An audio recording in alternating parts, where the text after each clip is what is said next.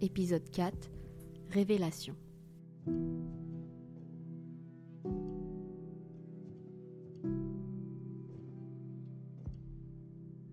Son visage se ferme clairement. Des gros morceaux de plâtre tombent. Il frappe encore très fort quand soudain, il découvre des briques. Le mur est porteur. On ne peut pas le casser. C'est lui qui tient le bâtiment.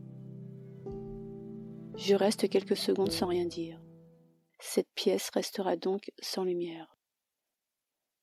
Cette idée m'est insupportable. Je n'en peux plus de rester dans le noir. Je réplique.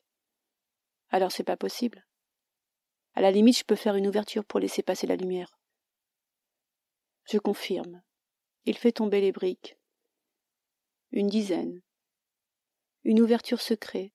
La lumière entre enfin. Voilà, c'est tout ce que je peux faire. C'est déjà bien, je vais pouvoir me servir de la pièce maintenant. Je ne serai plus dans le noir. Il jette un regard sur mes tableaux, se rassoit, souffle de façon désespérée. Je sais que tu penses que je connais rien à l'art.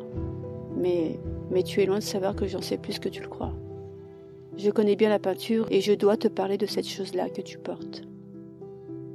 Il soupire en poursuivant.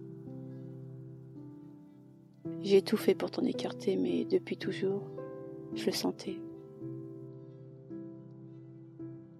Tu as la couleur dans les mains, tu en as hérité, c'est comme ça. La couleur dans les mains, lu par l'autrice Nora Hamdi.